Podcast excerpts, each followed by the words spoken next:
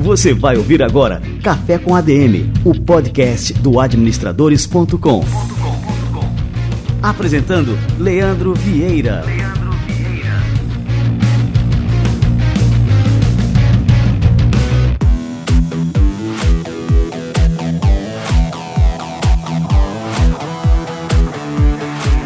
Fala galera, está no ar mais um Café com ADM, a sua dose de cafeína nos negócios. Estamos começando o nosso episódio número 191. E hoje nós vamos falar sobre EAD, ensino à distância, que é o presente e o futuro da educação. E para conversar sobre esse tema, a gente vai receber aqui o Alfredo Freitas pela segunda vez. O Alfredo, que é um cara que entende demais do assunto, afinal, ele é diretor de educação da Ambra University, que é uma instituição de ensino sediada nos Estados Unidos, mas com aulas em português. Cara, é fantástico. Daqui a pouquinho o Alfredo chega por aqui e vamos bater esse papo aqui com um cafezinho super gostoso. Dando sequência por aqui, tem alguns recadinhos super importantes para você.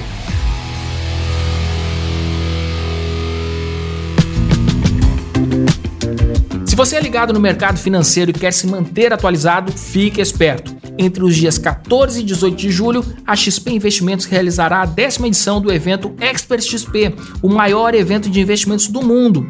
Pela primeira vez, o evento será online, aberto e totalmente gratuito para você adquirir conhecimento de qualquer lugar. Será uma semana de muita inspiração com os olhares dos grandes nomes do mercado sobre o novo futuro em uma experiência interativa e multicanais, com conteúdos acontecendo no site e nas redes sociais da marca.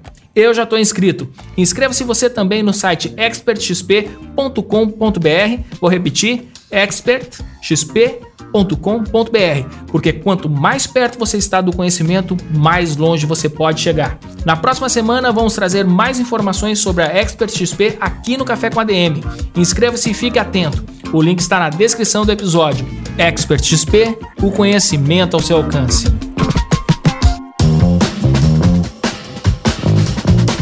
Mais do que nunca, os pequenos e médios negócios precisam de apoio. É por isso que a Visa, uma das maiores empresas de tecnologia de pagamento do mundo, aderiu ao movimento Compre do Pequeno. No site vaidevisa.com.br barra Compre do Pequeno, você pode encontrar diversas soluções para te ajudar a criar uma loja online e a organizar a parte financeira da sua empresa, entre várias outras informações. O site também mostra como comprar ou vender vouchers de serviços para serem usados após a quarentena. Além disso, a plataforma ajuda os consumidores a encontrarem os comércios mais próximos de acordo com seu CEP. Se você tem uma empresa ou se você quer ajudar as empresas do seu bairro, acesse agora vaidivisa.com.br barra compre do pequeno e participe desse movimento. Fantástico, iniciativa belíssima da Visa, de tirar o chapéu.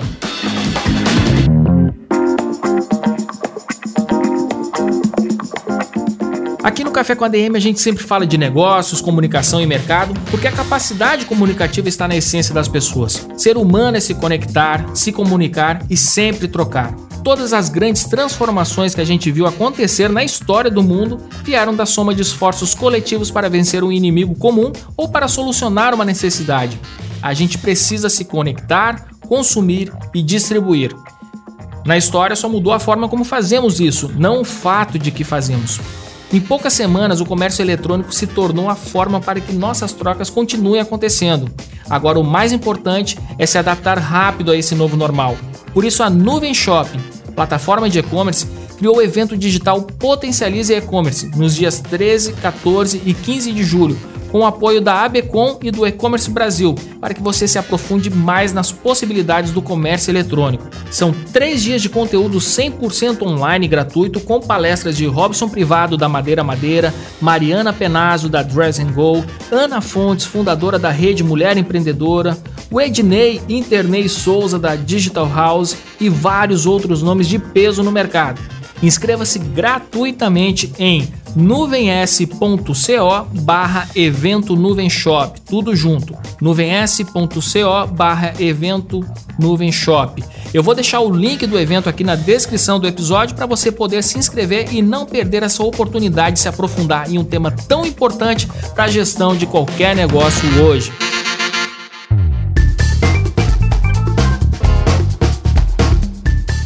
Feito, galera. Vamos lá receber essa fera, Alfredo Freitas.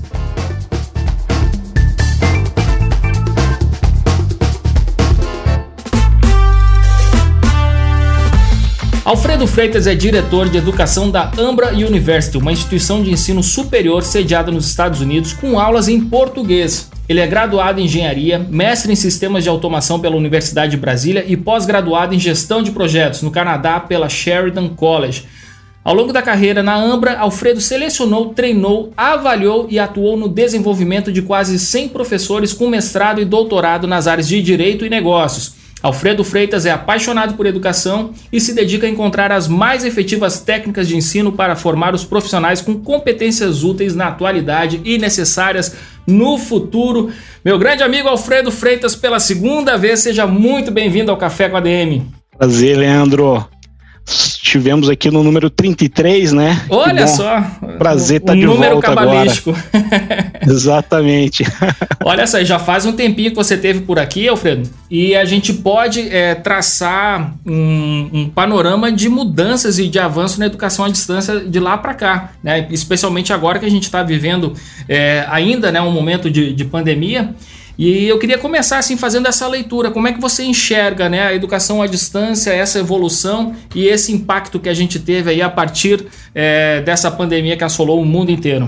Bem, a educação à distância ela é, tem como princípio básico o estudante estar num local diverso da instituição de ensino. Então, o estudante não precisa estar fisicamente dentro da instituição de ensino para que ele seja aluno. Nós aqui falamos que as pessoas estudam no nosso campus virtual em Orlando, na Flórida, e com isso nós temos alunos em diversos cantos do mundo. Tem um aluno no Oriente Médio, no Japão, alunos na Europa, alunos estudantes em Orlando e estudantes em interior do Brasil, que eles se conectam. Acho que ao longo do tempo, o que aconteceu foi que novas ferramentas foram surgindo, várias soluções foram melhorando, a internet foi avançando mais, foi avançando em termos de velocidade. Então, por exemplo, no caso da Ambra, em 2010, quando nós tínhamos aula via internet, alguns estudantes que moravam no interior do Brasil, São Félix do Coribe, na Bahia, interior do Pará, ali a oito horas de barco de Manaus, as pessoas naquela época, 2010, 11, 12, elas tinham um desafio ter internet para assistir a aula ao vivo na Ambra. Né? Então, muitas vezes essas pessoas viam a versão gravada da aula porque elas não tinham uma boa internet. Hoje isso está cada dia melhorando no mundo inteiro. Então, está perfeito? Claro que não. Mas quando nós olhamos a situação de 2020 e comparamos com a situação que nós tínhamos lá em 2010, o avanço é extraordinário. Então, quando eu comecei na Ambra, eu ia para a cidade da minha avó no interior do Maranhão e era impossível uma pessoa estudar no interior do Maranhão, lá em São João dos Patos, Sucuteira do Riachão, minha terra natal, estudar na Ambra. Hoje, qualquer pessoa dessas localidades já consegue estudar na Ambra via internet plenamente. Cara, perfeito. É, mas agora, com esse momento de, de isolamento social que a gente teve, esse impacto, todas as instituições tiveram que se adaptar é, para esse modelo de educação à distância né? Mas a gente sabe assim que muitos professores acabaram tendo que trabalhar naquele estilo MacGyver, né? Tendo que solucionar é, toda e qualquer solução, né? De, de streaming, de transmissão, é, sem ter ali os equipamentos adequados é, para esse tipo de, de ensino. O que, que, é necessário, então, né, para que uma solução de educação à distância entregue uma boa experiência para os alunos e também para os professores, né? Afinal, eles precisam realmente ter né, as ferramentas adequadas para poder transmitir, é, enfim, né, as suas aulas e tudo de forma satisfatória, né? Muito bom, Leandro, esse seu comentário do, do MacGyver, né? Então parece, vamos fazer uma analogia simples, as instituições colocaram os profe... algumas instituições colocaram o professor numa selva com a turma de alunos e ele tem que construir ali do zero a sua sala de aula para aquele grupo de alunos. Ela deixou de fornecer. Então, pensa sempre assim: o que a instituição fornece no ensino presencial? Fornece a sala de aula, a estrutura, aquela sala está limpa, tem quadro, tem projetor, tem isso, tem uma série de equipamentos de TI. O trabalho do professor é um contato ali com o estudante educacional. Então, Ponto. Temos que entender qual é o papel do professor. Todos esses outros papéis, existem também pessoas na educação à distância que devem desempenhar esse papel. Ou seja, não é papel do professor ficar editando vídeo, colocar vídeo no ambiente virtual de aprendizagem, descobrir qual ambiente mandar, é, identificar, cadastrar aluno em curso. Né? Então, existem algumas instituições que chegam ao extremo de que o professor tem que cadastrar o aluno em um ambiente virtual de aprendizagem, um outro professor faz numa outra coisa. Então, falta aí, primeiro, noção de self-awareness, sabe? Assim, a instituição entender, poxa, eu não sei como é esse mundo EAD, eu sei o mundo presencial, então vou pedir a ajuda de alguém. E aí, quando ela pedir essa ajuda e ela for estudar, ela vai entender que existe, olha, tem estrutura diferente metodológica, eu posso fazer uma série de abordagens distintas, eu tenho que escolher um processo de ensino-aprendizagem, eu tenho que treinar o meu professor e eu tenho que dar suporte para ele, eu tenho que ter educadores que dê suporte para ele, eu tenho pessoal de design institucional que dá suporte para ele, eu tenho que ter suporte de TI, tenho que ter procedimentos, padronização, tenho que ter a estrutura que você tem ali no mundo presencial, ela existe também no, no ensino via internet, apesar de ser uma estrutura diferente. O lado bom de tudo isso é que algumas instituições estão reagindo mais rápido, né? Elas estão conseguindo aprender ali e estão melhorando, mas ainda estão, vamos dizer assim, com grande espaço para aprender e melhorar no ensino via internet. Né?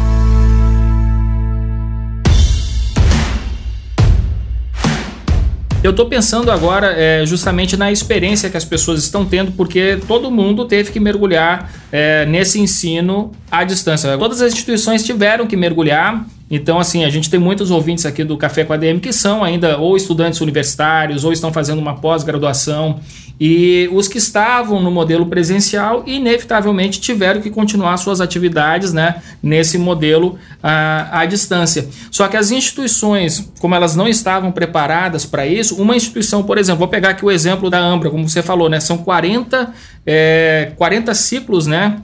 É, 40 períodos letivos. 40 períodos letivos, então que vocês já puderam azeitar todo esse processo né, e eliminar todas essas dificuldades que as pessoas agora, essas instituições estão tendo para poder continuar suas atividades, né? E só que de todas as formas, Alfredo, o sucesso de um ensino, seja ele qual for, o curso que a pessoa for fazer, é, independente até da qualidade da instituição, quero tirar um pouco o peso da responsabilidade da instituição nisso aí, ele depende exclusivamente do aluno. A gente sempre tem aquele dito popular, né? Ah, é o aluno que faz o curso. Eu concordo muito com isso. Lógico que se você tem uma instituição que está plenamente preparada para isso, o seu desempenho vai ser muito melhor.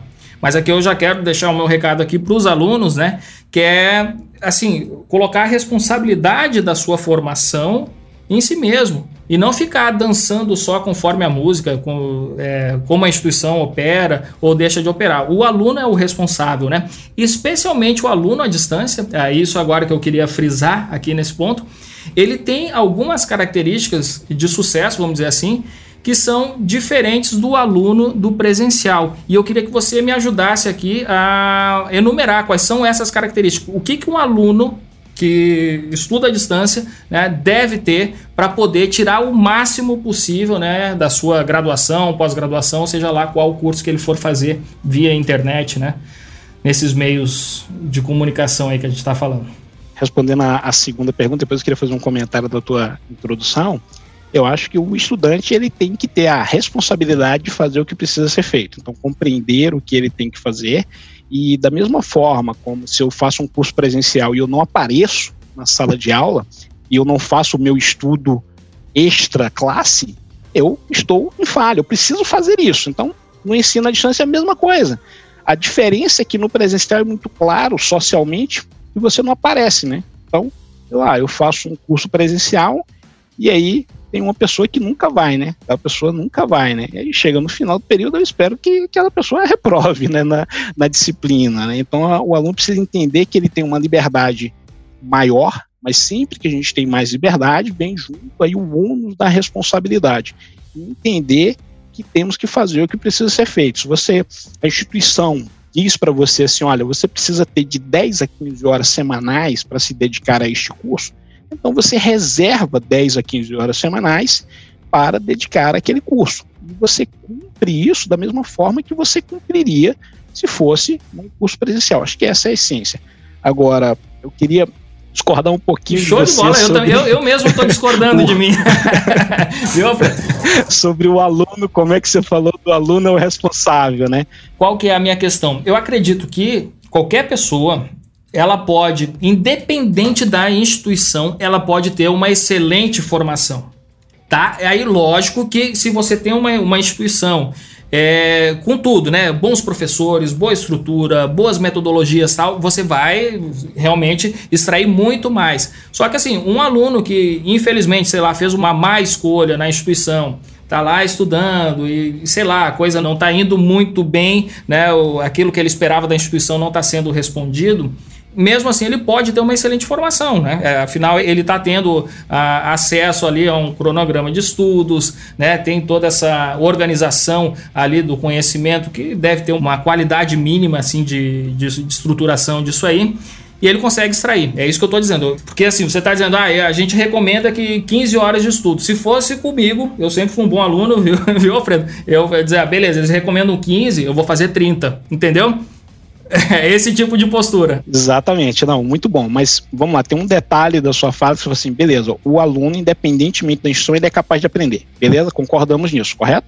Agora, tem um outro ponto que eu discordo, que é do ponto que a missão do ensino superior, eu sempre discuto com as pessoas qual é o papel social da instituição. Né? As pessoas têm uma diferença muito grande quando coloca papel social de qualquer coisa. Né? O que eu acredito que o papel na sociedade das instituições de ensino superior é entregar para a sociedade profissionais bem qualificados, profissionais que tenham uma série de competências e que eles sejam uma versão bem melhor deles e que eles alcançaram um determinado nível. Esse nível aqui é o nível da instituição. Uma instituição boa, ela vai ter um nível aqui, uma instituição ruim vai ter um nível aqui e ela dá um diploma.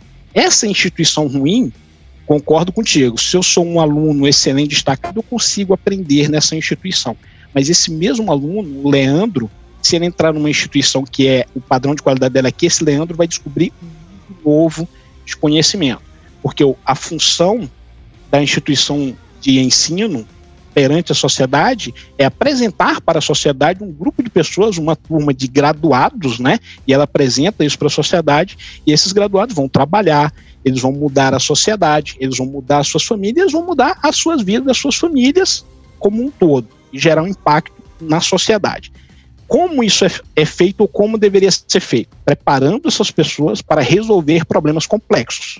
Aí a gente tem que ver o que é um problema complexo. É algo que eu não tenho um passo a passo, uma receita que resolve. Alguns problemas a gente tem um passo a passo. Eu venho aqui e falo: olha, tem esse passo a passo, você aplica e resolve esse problema. Já um problema complexo, eu preciso ter uma formação com uma série de competências, conhecimentos ali, habilidades e atitudes, e essas competências vão me preparar para encontrar solução para um problema que eu ainda não enfrentei. Eu tenho que compreender o problema, entender qual é a questão, eu consigo aplicar conhecimentos que eu aprendi, eu tenho que saber analisar e estruturar esses diversos conhecimentos, eu tenho que saber julgar e identificar diversas alternativas para uma mesma solução, e aí eu consigo criar uma solução para um problema. Então, quando a gente pensa que o papel da instituição de ensino é nutrir as pessoas com um nível de competências profissionais capazes de resolver problemas complexos, o que acontece é que, se a instituição entrega para a sociedade 50 pessoas e 5 são aqueles que fizeram a sua parte, se destacaram, e 45 não conseguem resolver esses problemas, aí nós temos uma falha na instituição de ensino, porque ela tem uma responsabilidade perante a sociedade. Ela disse assim: ó, esse pessoal aqui alcançou o meu padrão de qualidade. Só que o padrão de qualidade dele, dessa instituição é muito baixo. Entende? Então, o que eu acredito é que nós temos um processo de corresponsabilidade. Então, eu acredito em.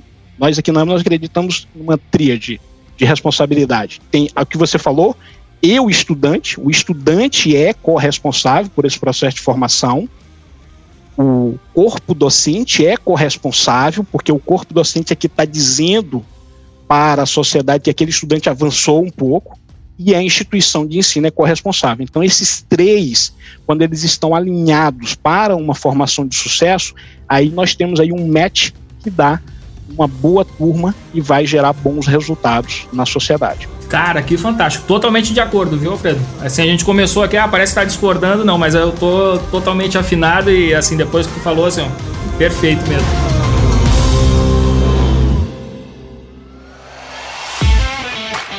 Me diz outra coisa, é, com relação assim a algumas é, lacunas que a gente teria, por exemplo, que nós temos no, no ensino presencial acesso, por exemplo, a laboratório de pesquisa, é, biblioteca, esse tipo de coisa que a gente não tem numa instituição à distância. Como é que a gente consegue superar essas lacunas, né? Enfim, e oferecer também esse mesmo nível de experiência que é possível né, no presencial sendo à distância? Maravilha, Leandro. Boa pergunta. Vou começar contando uma história de como eu entrei na educação. Né? Então, entre o ano é, 2001 ou 2002, eu estava procurando um projeto na UNB para trabalhar e fui falar com um professor, professor Egito, e eu expliquei a minha história, a minha experiência, e ele falou assim, ô Fredo, quem sabe tu fala com o Adolfo aqui do lado, aqui ó, o Adolfo estava lá ouvindo, o Adolfo tem um projeto que não é bem o que tu está procurando, mas pode ser que você consiga contribuir com ele. Então Adolfo tinha um projeto que era o seguinte, em 2002 ele queria colocar um laboratório uma planta física que ensinava engenharia de controle e ela funcionava, só que veja bem, tinha uma planta e você tem 50, 60, 70 estudantes de engenharia fazendo aquele laboratório. Como é que você, no laboratório, consegue distribuir experimento de meia hora, certo? Para 70 estudantes. Então vai ficar 35 horas de laboratório alocado sem, sem ter transição de um estudante para o outro. Então esse era o desafio. Então como nós fizemos isso, né? Uh, o Adolfo já tinha um trabalho lá, eu fui só mais um dos, dos, que trabalhou com ele. Nós colocamos isso na internet, esse experimento. Então, os estudantes faziam o curso presencial, né, na Universidade de Brasília, e a parte de laboratório, eles iam para casa dele, tinha câmeras filmando o experimento, então eles faziam os cálculos lá, enviavam os dados para pela internet, esse dado era recebido na internet, entrava numa placa na, no, no computador e chegava na planta que executava aquele experimento fisicamente. E a câmera ia filmando o que estava acontecendo. Depois o computador dava os dados para aquele estudante e ele fazia o relatório. E olha que legal, nós tínhamos acesso aos dados que cada estudante recebeu. Então, no laboratório físico, o estudante podia até trocar os dados ali, né? Fazer um, um ajustezinho. Já no nosso experimento, ele não podia trocar, porque o professor tinha acesso exatamente aos dados que ele recebeu. Então, alguns casos, você consegue melhorar do que o que é possível fazer no presencial. Já em outros casos extremos, aí realmente a gente precisa de uma situação é, presencial.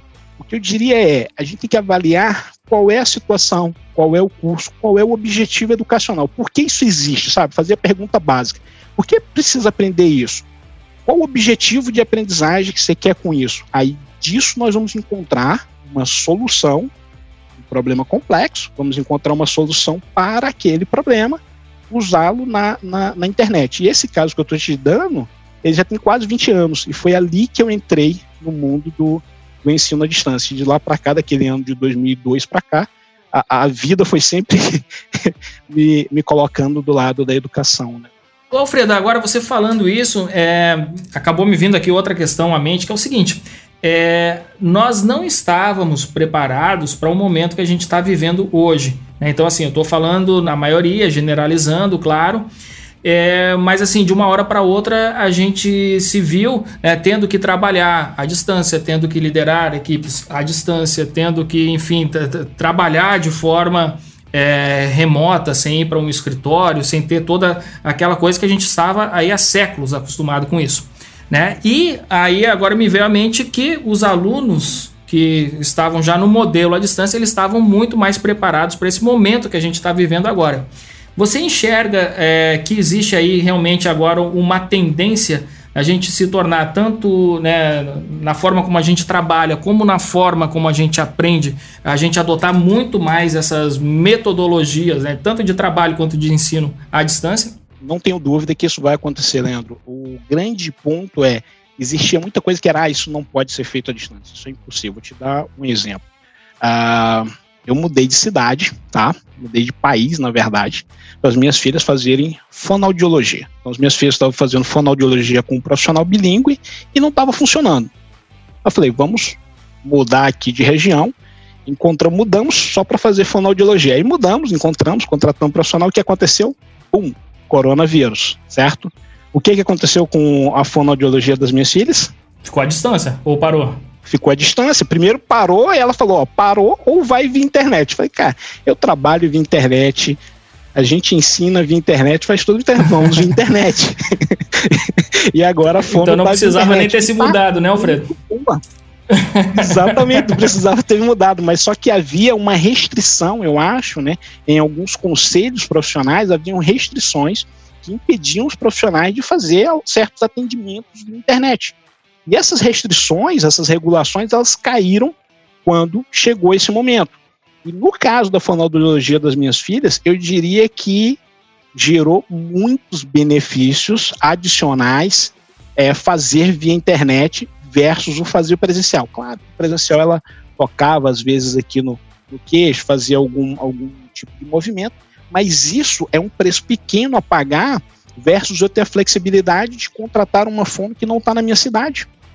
Versus eu receber aqui o material que a, a, a fono manda, um PowerPoint animado, e as crianças adoram fazer aquele exercício no outro horário. E o outro exercício que a fono passava era muito abstrato e era muito difícil da gente praticar. Agora não o ganho que a gente teve foi muito grande.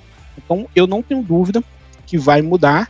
E a grande questão para a educação é a gente compreender que na internet nós temos uma diversidade muito maior de fazer educação do que o que a gente tem no presencial. Vou te dar um exemplo. Eu posso fazer educação no presencial e uma reunião nós dois e você me dá uma consultoria, certo? Isso seria um tipo de treinamento. Ou a gente pode fazer um treinamento no Maracanã, com 70 mil pessoas, certo?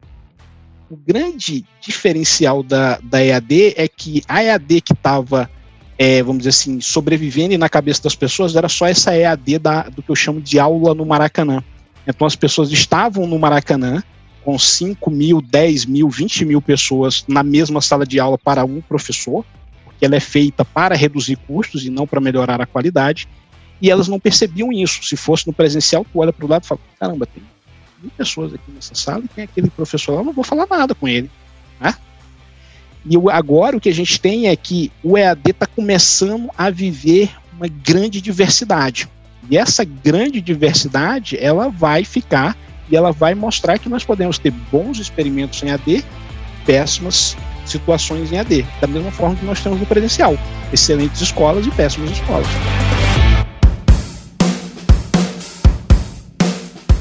Você falou agora com relação até que algumas barreiras regulatórias acabaram caindo né, com essa pandemia toda. É, isso aí tende a continuar, elas, é, essas barreiras que caíram tendem a continuar derrubadas mesmo, né? Ou você acha que quando as coisas voltarem, vamos chamar aqui ao, ao normal, né? Isso já virou um clichê até chamar de novo normal. Mas você acha que vai é, mudar alguma coisa com o que foi conquistado agora, né, dos avanços da, da educação à distância? Eu acho que todas essas barreiras que caíram, elas deveriam continuar caídas, né? Fora uhum. da jogada. É, caídas. Não, não deveriam recuar, porque exatamente elas não têm sentido, né? Então, por que, que eu vou impedir a fonoaudióloga de fazer um tratamento à distância, né? Então, você pensa assim, você está em João Pessoa, ok, João Pessoa tem vários fonoaudiólogos, agora vai para o interior da Paraíba, talvez não tenha um lá, mas a pessoa do interior da Paraíba pode ter um acesso à internet e contratar uma fono de João Pessoa, certo? Então, eu acho que a internet ela consegue dar essa liberdade de conexão que torna a distância irrelevante. E eu acho que o grande ponto é esse, é qual é o objetivo do ensino ou via internet, é tornar a, a distância irrelevante, eliminar essa o quão a distância importa, ou é baratear o custo. Né? Se for para baratear o custo, eu tenho um ensino péssimo. Se for para tornar a distância irrelevante, eu posso ter um ensino de grande qualidade quando eu quero ensinar via qualidade e eu vou tornar essa distância relevante. Do ponto de vista de regulação, é difícil dizer o que vai voltar. Eu acho que os reguladores sempre tendem a controlar a vida das pessoas, mas eu acho que cabe à sociedade e às instituições apresentar, olha, se funcionou durante o momento de pandemia, deu tudo bem, funcionou bem, por que, que a gente vai proibir essa prática agora, né? Com certeza. Então acho que a sociedade deve se posicionar dessa forma. Funcionou ou não funcionou? Funcionou, deve permanecer. O que não funcionou, aí a gente discute. Ô Alfredo, me diz outra coisa. E com relação a networking, né? Isso é uma coisa que a gente sempre é, enfatizou muito no ensino presencial. Você vai fazer uma pós-graduação, então você vai fazer networking, né? Você vai é, construir uma rede de contatos com seus colegas é, que você vai conhecer ali durante o curso. E é, os meus colegas virtuais, isso existe também? De novo, Leandro, da mesma forma, networking numa instituição presencial, toda instituição tu tem o mesmo networking?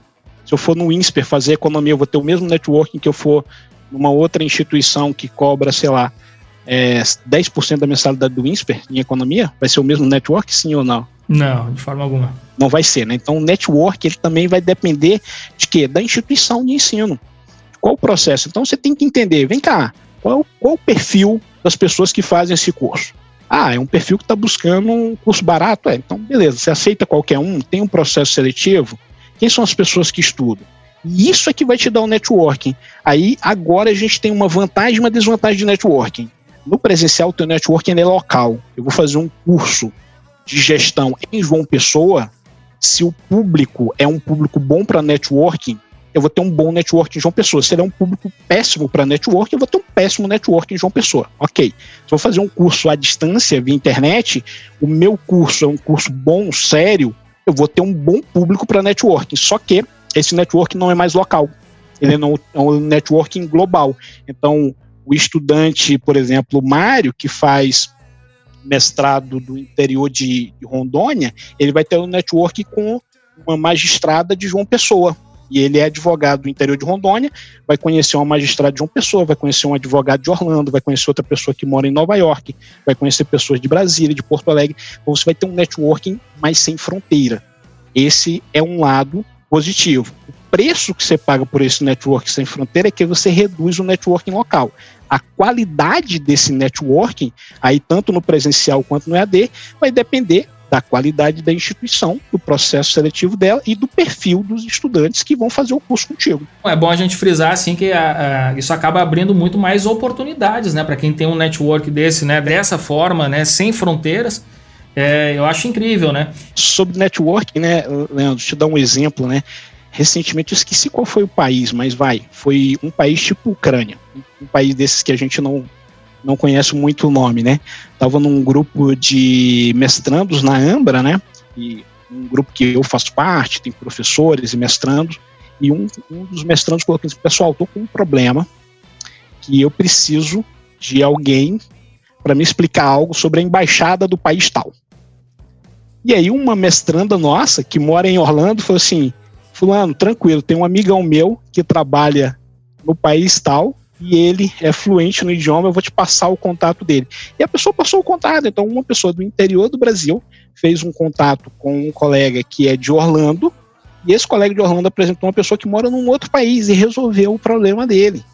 Entende? Então, você tem uma série de situações a qualidade desse networking vai depender da instituição selecionar bem as pessoas como você. Você tem que encontrar ali pessoas que têm o mesmo objetivo que você. Não existe nem mais aquela coisa que a gente diz, ah, não, mas assim, é, o trabalho é feito via internet, então quer dizer, a relação que você vai é, formar ali com a outra pessoa não é a mesma coisa, não tem aquela proximidade. E assim, por exemplo, eu vou dar um exemplo aqui, né? O, o Roger aqui está nos escutando. É, o Roger mora em Nova York, é o editor do nosso podcast eu ainda não conheci o Roger presencialmente. A gente trabalha direto, a gente fala quase todo dia aqui sobre o nosso podcast. Não, não a apertamos mão, a mão, temos um sonho, que é, ó, a gente ainda vai tomar uma cerveja em Nova York. Boa. é, e, e porque assim, Boa. porque existe, acaba, a amizade acaba acontecendo da mesma forma, né? Não existe mais fronteira, cara. A gente tem que realmente assim enterrar aquele paradigma antigo, né? Adotar esse paradigma novo que é uma realidade é, é uma realidade que já se impôs para a gente também, não tem como a gente fugir dela, né? E a gente tem que tirar proveito disso agora, né? Exatamente. É bom esse teu comentário do Rod que trabalha contigo, né?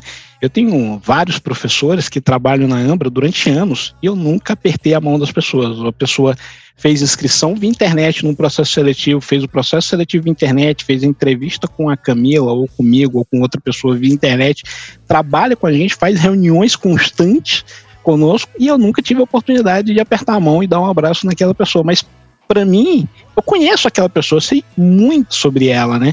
E sempre que eu viajo para alguma cidade que tem um professor que trabalha comigo, eu tento marcar de tomar um café, tomar um chopp com o professor, né? Mas a grande vantagem disso na educação, Leandro, é o seguinte: muitas instituições elas contratam um professor local, mesmo no EAD, e botam a pessoa para trabalhar lá na instituição fisicamente. A grande vantagem da internet é que eu consigo levar para o interior da Paraíba um professor que está em Brasília, outro que está em São Paulo, um que está em João Pessoa, um que está em Recife, um que está em Orlando, eu consigo fazer uma seleção docente de uma equipe realmente de muita qualidade e que essa equipe conversa com o estudante, com o mestrando, uma ferramenta como essas e a gente trabalha em conjunto. Pode ser na orientação do mestrado, pode ser na orientação do projeto, pode ser numa apresentação oral. Tudo isso é feito constantemente é, via internet.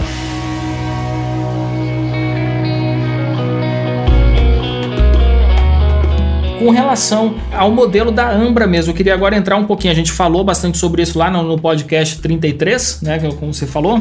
E, mas eu queria retomar aqui, tem gente, lógico, que não escutou e estou recomendando já que escute esse podcast.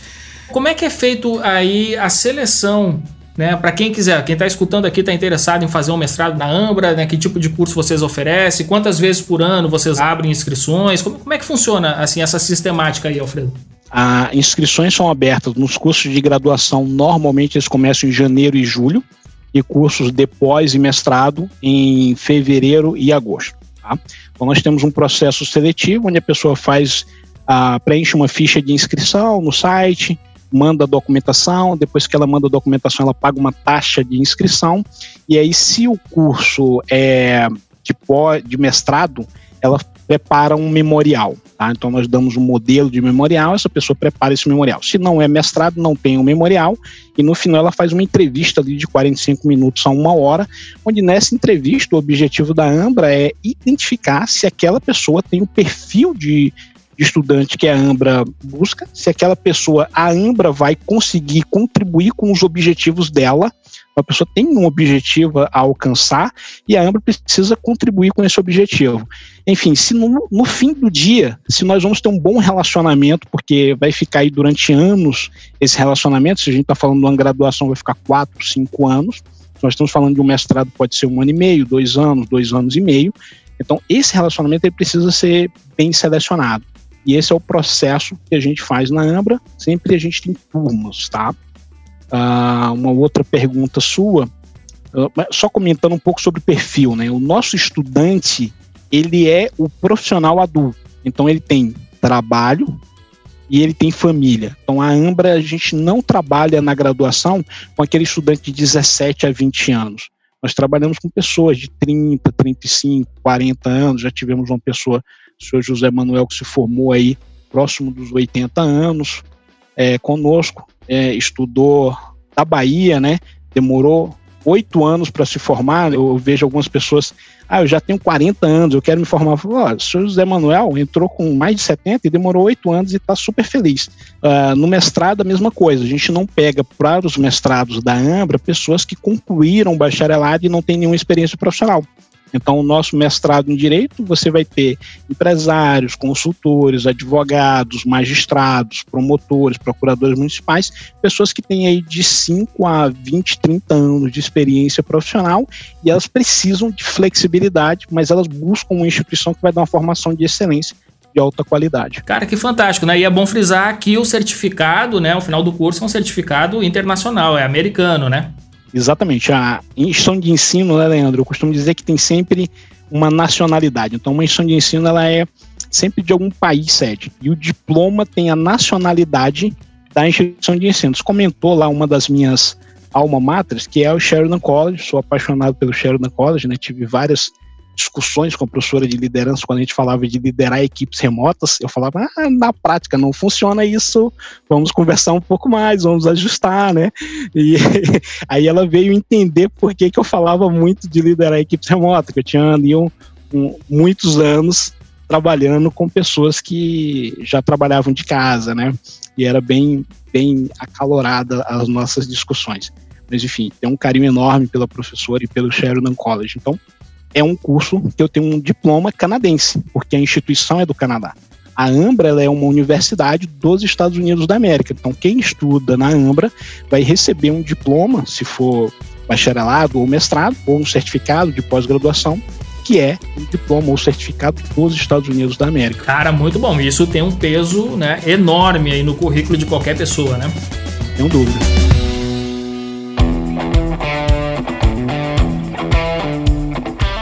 Então, Alfredo, queria te agradecer muito aqui a presença no nosso Café com a DM, mais uma vez. Na nossa primeira conversa, talvez a gente estivesse falando sobre o futuro da educação e agora a gente está falando sobre o presente, né? A educação à distância já é uma realidade.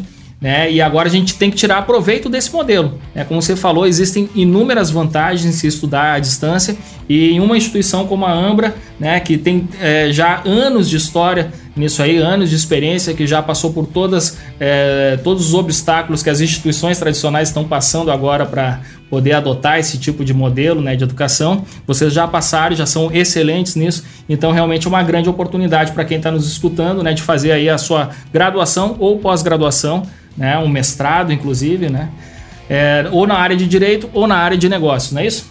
Exatamente. É, nós temos, falando aqui um pouco dos mestrados, né, nós temos mestrado profissional em business, mestrado acadêmico em administração, mestrado profissional em compliance, mestrado acadêmico em compliance, mestrado acadêmico em resolução de conflitos, é, mestrado acadêmico na área do direito. Né? Então, temos todos esses mestrados algumas opções aí de pós-graduação na área do, de negócios e opções de cursos de graduação também.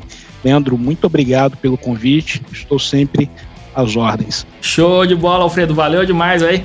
Um abraço e espero que a gente possa também aí tomar, como eu falei aqui, tomar uma cervejinha com o Roger, tomara que a gente possa tomar em breve uma cervejinha em Orlando também. Maravilha, vamos tomar uma cervejinha em Orlando então. Combinado. Valeu, Alfredo, um abração. Um abração.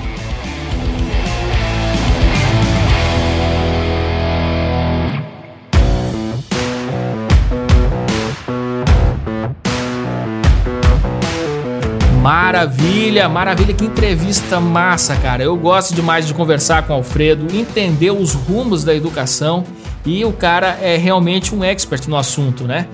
E eu recomendo a você para entrar no site da Ambra, é, se entra em ambra.education e aí você vai conhecer todas as opções de curso de graduação, pós, mestrado, para você conquistar o seu título internacional sem sair do Brasil. Fantástico!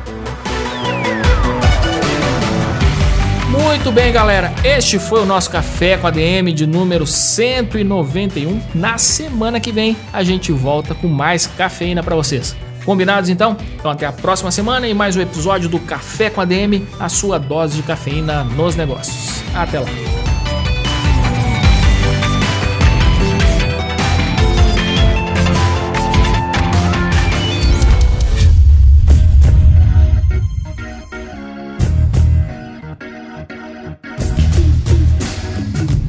Você ouviu Café com ADM, o podcast do administradores.com.